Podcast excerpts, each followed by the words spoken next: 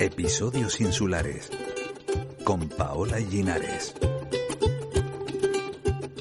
Bienvenidos a un programa más, episodios insulares. Hoy, como les adelantamos, tenemos un dulce programa. Vamos a hablar de la que podríamos llamar la primera industria de las islas, el azúcar.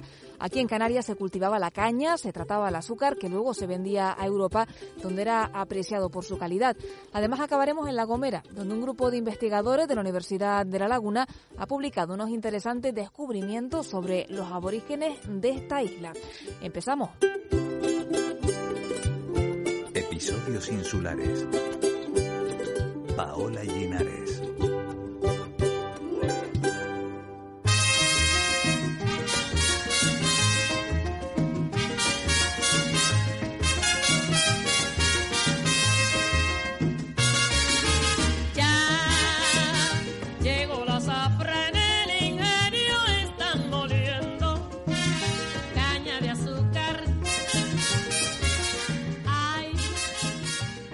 Una de las primeras industrias de Canarias fue la del azúcar. Su cultivo y su tratamiento se realizaba en las islas para luego enviarse a diversos países europeos.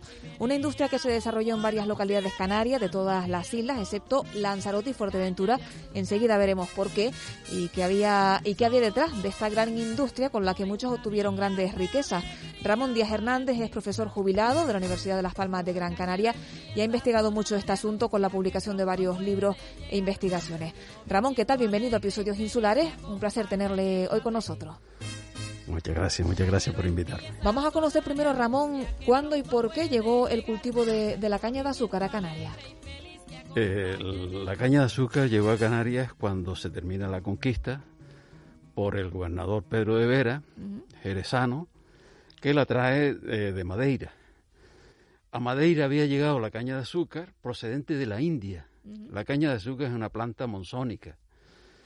Digo esto al comienzo para despejar dudas, porque mucha gente cree que la, la caña de azúcar es americana Ajá. y nada más sí. lejano de la realidad. La caña de azúcar procede de la, de la India y probablemente de Indonesia. En los templos budistas de antiguos hay inscripciones donde aparece la caña de azúcar y actualmente la, la caña de azúcar se cultiva en la India, eh, convirtiendo a este país en uno de los principales productores de azúcar. Y decía al principio que las únicas islas donde no se cultivó fue en Fuerteventura y en Lanzarote. ¿Por qué? Precisamente por, por lo que acabo Por de la falta de bosques, ¿no? De Eh, agua. La, la- la caña de azúcar es una planta monzónica. Los monzones, como todo el mundo sabe, son eh, em, ambientes climáticos eh, muy húmedos con eh, lluvias muy intensas. Eh, y, mm, por tanto, la caña de azúcar ha vivido o ha nacido en climas donde la lluvia y la abundancia de agua es considerable. La trajeron los árabes eh, eh, a principios del siglo X, eh, desde la India la llevaron a Egipto, de Egipto probablemente pasó por Mesopotamia, entró en Creta, en Chipre, pasó a Sicilia y de allí el, Enrique el Navegante la llevó a Madeira. De Madeira se extiende primero a las Azores eh, y eh, luego la trae eh, Pedro de Vera a, Ca- a Canarias, dando comienzo a la colonización, al menos de esta isla de Realengo. ¿Por qué? Porque aquí existía agua y porque había abundante bosques que permitían la obtención de madera como combustible para los ingenios azucareros, que es una industria que consume muchísimo, muchísimo barro, cal, madera, leña.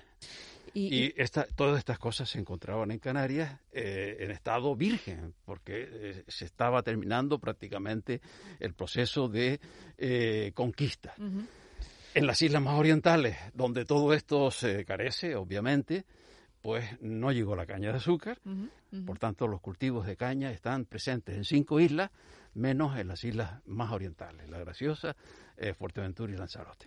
Y se, se extiende el, este cultivo por las islas no tampoco de forma casual, sino que la corona de Castilla daba lotes de tierra, ¿no? Más lotes de tierra a quienes se comprometían al, al cultivo, a tener ingenio. Bueno, los lotes de tierra eh, se distribuían en función de los méritos adquiridos durante la conquista, pero también se adquirían a través de, era una forma de pago, a los financieros extranjeros, fundamentalmente genoveses, eh, franceses, eh, portugueses, italianos, etcétera, que eh, financiaron la, la, conquista. La conquista necesitaba dinero y los reyes católicos, como todos los monarcas, eh, carecían de recursos suficientes para pertrechar Ajá. ejércitos, poner flotas en el mar, eh, en fin, pagar la soldadesca eh, y hacer frente a todos los, cost- a los, a los altísimos costes de la, de la conquista.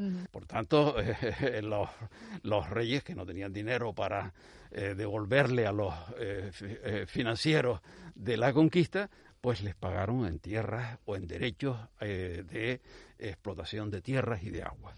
Y los lotes se hacían no solamente en función de los méritos adquiridos en la, en la campaña, sino que se hacían también pues eh, atendiendo a otras, a otras cuestiones como pueden ser, pues en fin, el, el- el nivel de, de- de aciertos en la, en la campaña y de otros aspectos que probablemente pues estuvieron presentes a la hora de repartir las datas que se fueron haciendo desde prácticamente desde el comienzo de la conquista hasta, hasta, muy, hasta muy tarde, hasta, prácticamente hasta el siglo XVII y XVIII, quedan todavía tierras por repartir.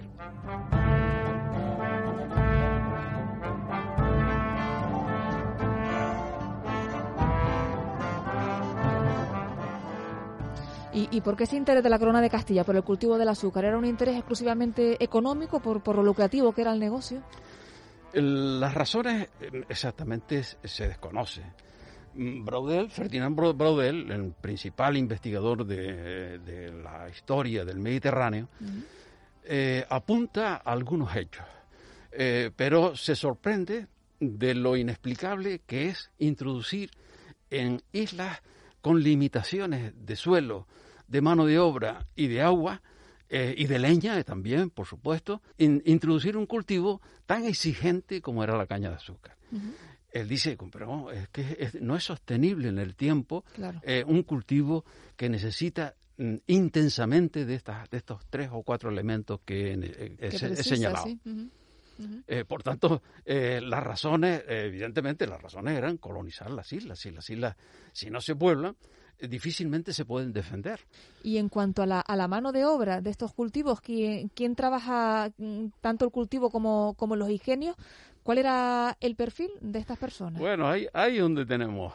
Evidentemente, la mano de obra era muy difícil por una razón muy sencilla, porque los castellanos que, que eh, triunfaron en la conquista de las islas eran mm, soldados profesionales y por lo tanto, eh, fuera de ese ámbito, difícilmente sabían hacer otra cosa. Ajá.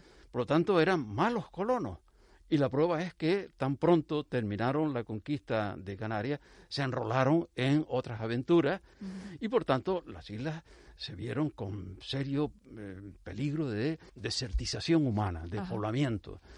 De ahí que eh, pronto se dieron cuenta que eh, no era posible eh, cultivar la caña, la caña dulce, la caña de azúcar, eh, e implantar ingenios azucareros que requieren muchísima mano de obra sin recurrir a, a este factor. ¿Y dónde estaba este factor de forma abundante? En África. Y se dieron cuenta de que este era un negocio bollante, eh, el esclavizar. Pero también había perfiles de personas eh, muy, muy especializadas ¿no? en este Sí, sí, negocio. lo- eh, Pedro de Vera se trajo no solamente las semillas de la caña de azúcar y de otros productos y de otros animales domésticos, se trajo también mano de obra especializada.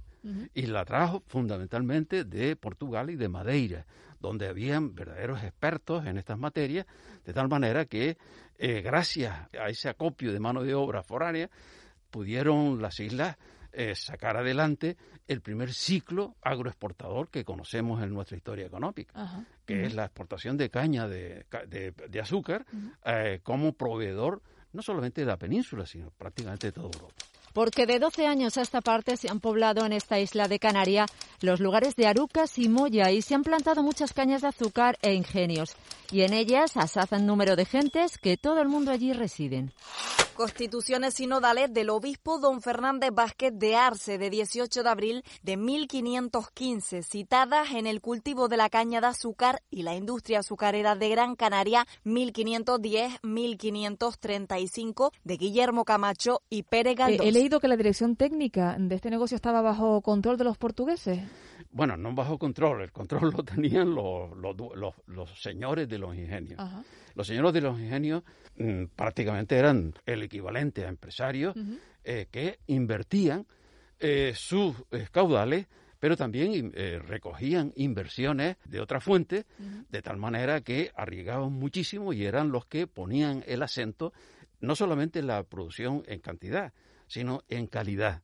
Y después también en garantizar el transporte de la, del azúcar a los embarcaderos eh, y el, llevar este producto a los mercados eh, y tratar de eh, transaccionar en las mejores condiciones. ¿Se conoce hay datos de cuánto supuso el, el negocio del azúcar en las islas en, en cuanto a porcentaje económico? Eh, hay al- algunas investigaciones del profesor Macías Hernández, eh, a través de los diezmos, ha conseguido de forma indirecta eh, obtener algunas mm, eh, cifras cuantitativamente valiosas. Pero evidentemente eh, toda la documentación no se o no está consultada o, carecemos eh, de ella porque se ha perdido por el tiempo. Eh, los ataques piráticos y otras cuestiones pues se han, se han perdido. Sí, en un territorio todavía inestable, ¿no? Pero Para- lo para que sí sabemos, lo que sí sabemos que fue muy importante, porque de hecho eh, los ingenios azucareros y los, los cultivos de, de- de- de caña prácticamente son los que prefijaron lo que iba a ser el poblamiento de las islas a lo largo de la historia. Es decir, el, el ingenio azucarero muchas veces estaba cerca o en an- antiguos poblados preurbanos o protourbanos prehispánicos, o bien como en el ingenio, eh, según las ordenanzas, vivían los trabajadores, los, eh, los rancheadores, Claro. los transportistas, el- los guardianes, eh, los, eh, en fin, todas las Era ya un profesiones. pequeño pueblo eso ya. Y no solamente eso, sino que con autorización del obispo se hacía una ermita Ajá. y allí se instalaba el, el- el párroco o el sacerdote responsable con su, su corte de, de- clerecía, de tal manera que el ingenio era el comienzo de eh, los núcleos urbanos que luego se fueron desarrollando con más o menos éxito. Claro. Eh, lo ha descrito usted todo, todo esto como una economía claramente colonial. Sí, el, el- el sistema era conseguir el mayor beneficio, eh, pues a través de una explotación intensiva del territorio y a través de una actividad económica que eh, en el mercado era fuertemente demandada, por lo tanto, los oferentes de ese producto tenían siempre la ventaja de que el cliente no podía mm, prescindir del producto y por lo tanto mm, la política de precios casi siempre era pues al alza. Lo que generaba, el profesor Ladero Quesada tiene un artículo muy interesante sobre esta cuestión que decía que el que invertía en un ingenio azucarero o en un cañaveral muy pronto recuperaba la inversión Ajá. y empezaba a acumular be- beneficios. Por eso, a partir de la acumulación de beneficios que el- la actividad generó, podemos decir que empezó a consolidarse una clase media que se fue aristocratizando con el tiempo, dando lugar a las grandes familias, eh, digamos, mm, nobles de- del, del archipiélago. Ajá. Bueno, y como, como nos decía, se, se, se hacía el azúcar, se trataba, se enviaba a diversos puntos de, de Europa. ¿Qué se enviaba? Azúcar moreno, azúcar blanco, diferentes tipos de azúcar, ¿no? Generalmente los de máxima calidad. El Consejo establecía un criterio de que solo se podían vender aquellos productos que tuvieran la máxima calidad. Eh, y eh, para ello el, el Consejo establecía unos criterios que por la cual en cada isla o en cada localidad existían fieles de control del peso. ¿eh? De, de- de tal manera que cada año tenían que hacer ajustes del sistema de pesos y medidas. Y después existía, pues, eh, y se nota en, el- en las medidas el- del Consejo de Gran Canaria, un interés obsesivo por no desprestigiar el producto. ¿eh? Eso es muy importante, que, que eh, desgraciadamente, por ejemplo, en la cochinilla en el siglo XIX no se dio. Eh, y uno de los factores que eh, desprestigiaron nuestro producto en los mercados de, de, de destino fue precisamente, pues, muchas veces que se enviaba ti- arena en vez de, en vez de cochinilla. Mm. Eh, apa- aparte después de la competencia de las anilinas eh, sintéticas. Y por esta presente carta me obligo y prometo de vos moler los dichos cañaverales en el dicho mi ingenio. Escritura de molienda entre Madalena Fernández y el bachiller Cristóbal de la Cova, 11 de marzo de 1522, recogido en el Archivo Histórico de Las Palmas y citado en el cultivo de la caña de azúcar y la industria azucarera de Gran Canaria, 1510-1535, de Guillermo Camacho y Pere Galdós. Según de la forma e manera que de su uso se contiene, he de tener e vos dar el dicho mi ingenio para la dicha molienda, moliente e corriente e bien aparejado con buenos cobres, e prensas e gentes de todas las otras cosas que para la dicha molienda fueran necesarios e de vos hacer buenos azúcares conforme a las ordenanzas de esta isla. Y había, por tanto, un fuerte control de, de las autoridades públicas ¿no? Sí, por este, la- por este la- producto. Sí, sí, sin duda, sin duda. Eh, el- La prueba está en que eh, los fieles se elegían cada año y cada año tenían que hacer un ajuste de pesas y medidas. De tal manera que eh, en- tenían que at- atenerse eh, y bueno, y los lealdadores, la, eh, la palabra lealdad Lealdador, eh, es una palabra portuguesa que significa inspeccionar. Ajá. ¿eh? Eh, lo- el lealdador era una profesión que tenía que tener cada ingenio. Inspeccionaba el ingenio Eh, y, lo- y los cañaverales. Inspeccionaba el ingenio, la caña que se, que se traía del cañaveral y los productos. De tal manera que establecía las calidades, de el, el- cómo se debe producir para que estas calidades se mantuvieran. Y después los subproductos, eh, que eran eh, mieles, remieles, rapaduras, eh, azúcares de menor calidad, etcétera, Se tenían- quedaba aquí. se quedaban para el mercado local Ajá. y se existía una regulación también sobre el pesos y medidas para distribuir esta- estos productos en los mercados locales.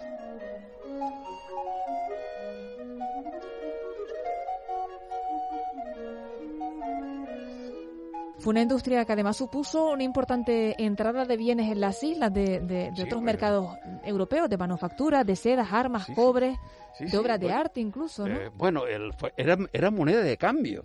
El azúcar era moneda de cambio. Es el primer producto agroexportador con, con el que comienza la historia económica de. Canarias. Mira, eh, eh, eh, lo- sobre este, esta cuestión, el libro este, el Guía de la Catedral de la Ciudad de Colonia, Sí. Dice, el hecho de que existieran plantaciones azucareras colonenses en las Islas Canarias muestra lo intenso que era aquel comercio. Mm, Qué curioso. ¿eh? Y eso lo dice Eh, una, una guía turística Está, actual. es una, está en español, pero eh, la compré Ajá. en Colonia Ajá. para entrar en la catedral. Eh, y es curioso este dato que confirma una vez más que la industria azucarera, como la industria turística, como la industria, eh, co- como el ciclo, gran parte del ciclo del viñedo o el ciclo de la cochinilla, estaba pues impulsado o catapultado por eh, la inyección de eh, recursos financieros foráneos. Y eh, evidentemente eh, el, el inversor tenía participación en las decisiones.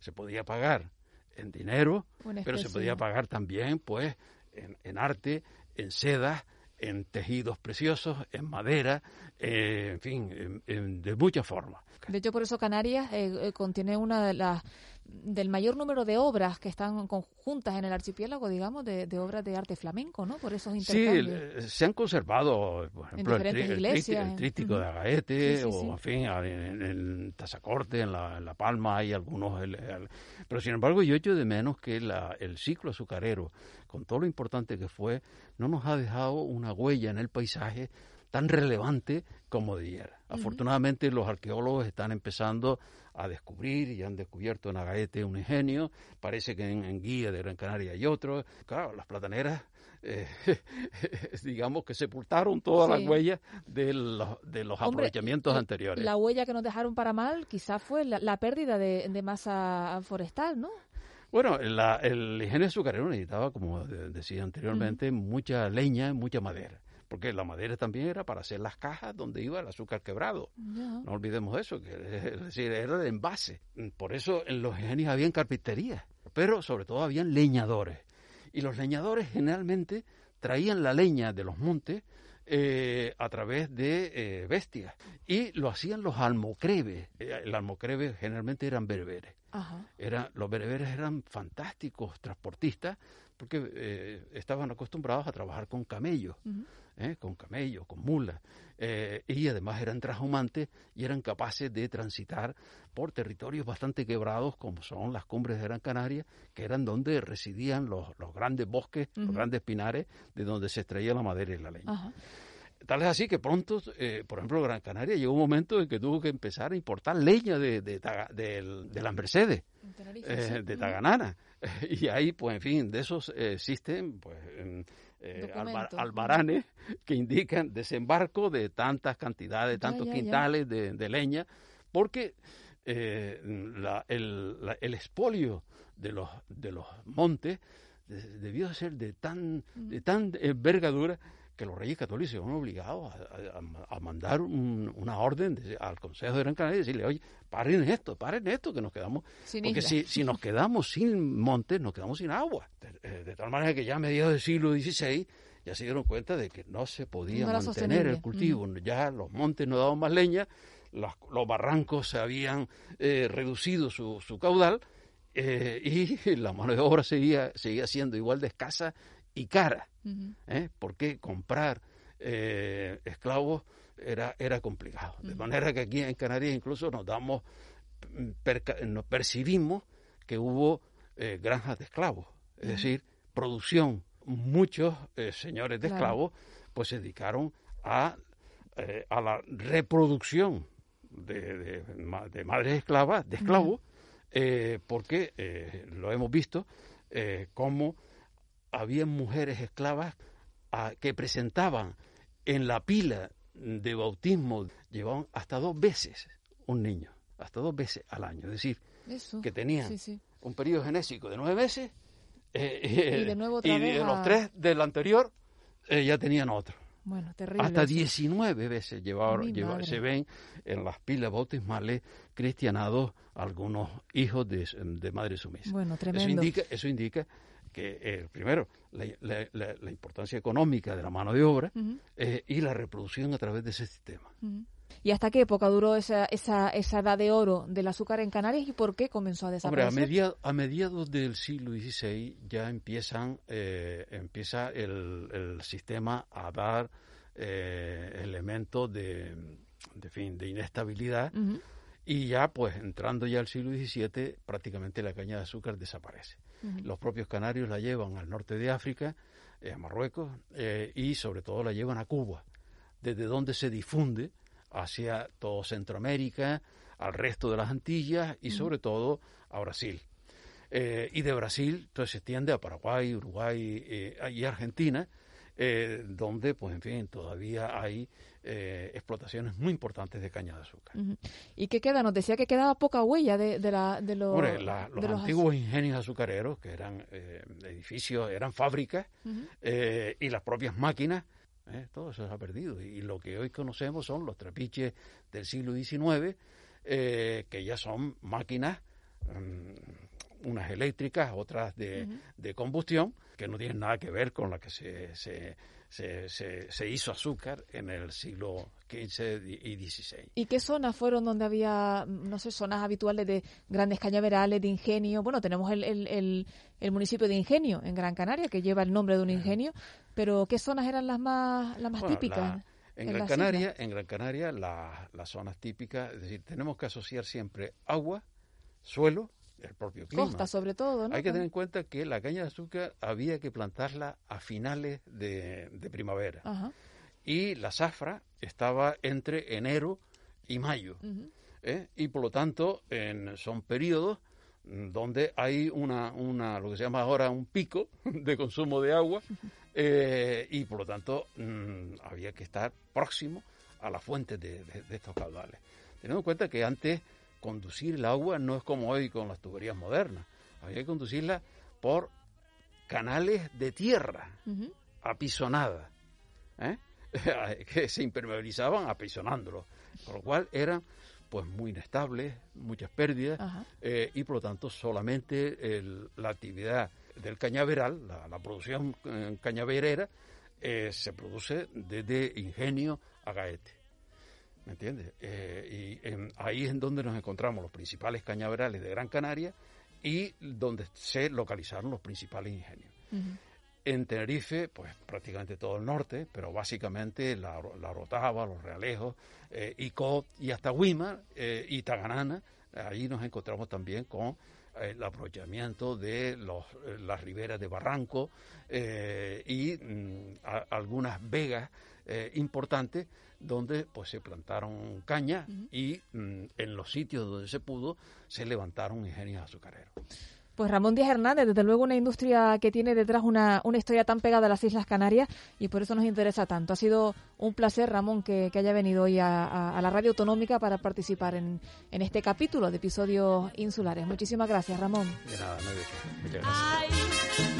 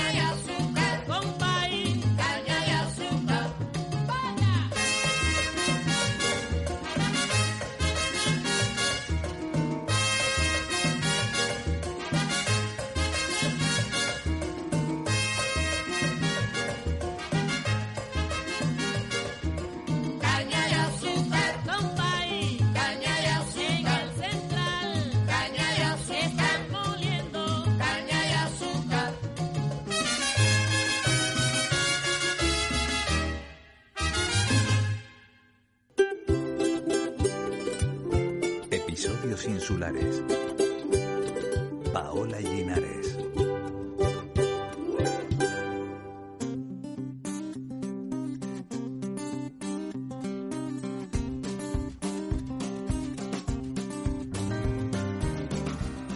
Investigadores de la Universidad de La Laguna, junto al Instituto de Tecnología y Energías Renovables y el Instituto Vulcanológico de Canarias, han estudiado en un trabajo multidisciplinar las formas de vida de los aborígenes de La Gomera. Un trabajo que contiene un estudio de 88 esqueletos del Museo Arqueológico de La Gomera y cuyas conclusiones nos ha resumido el primer autor de este estudio, Jared Carballo. tenemos la fecha mm, más antigua para humanos en el siglo III, pero también se pudo datar una, un hueso de cabra eh, en el siglo II. Como las cabras es algo que se trae de- del norte de África y que traen los humanos, no, no digamos una especie endémica de, de la isla, eso indica que hay una ocupación humana prácticamente desde el siglo II, lo cual coincide más o menos con lo que se ha venido planteando desde otros estudios arqueológicos, lingüísticos y genéticos de que seguramente las Islas Canarias se estén colonizando en torno al cambio de la era cristiana, en, seguramente en relación con la presión que se produce en el norte de África a partir de la conquista romana. Sabemos que la, la agricultura no tiene tanto impacto en La Gomera como es, es en el caso de Gran Canaria, pero sin embargo sí que los gomeros parecen tener eh, mayor robustez, digamos, en todos aquellos músculos que tienen que ver con lo que son las labores manuales. Esto lo hemos puesto en relación con que al no haber un sector especializado que se dedique, digamos, a la artesanía, entre comillas, eh, seguramente sería toda la población gomera quien estaba realizando todo este tipo de tareas manuales en su día a día. Hemos comparado, digamos, las tibias de los hombres con las de las mujeres y lo que hemos observado es que parece que los hombres están realizando actividades, eh, digamos, o desplazamientos mucho más habituales que las mujeres. Esto tampoco es raro, o sea, es algo bastante extendido, digamos, en las comunidades del pasado, porque al menos durante una época del año la mujer debe practicar, digamos, actividades un poco más sedentarias, sobre todo en relación con el periodo de maternidad Espero que el programa les haya resultado de interés. Un saludo de Gustavo Buijehuera, encargado de la parte técnica, y gracias por acompañarnos en un programa más. Hasta la semana que viene.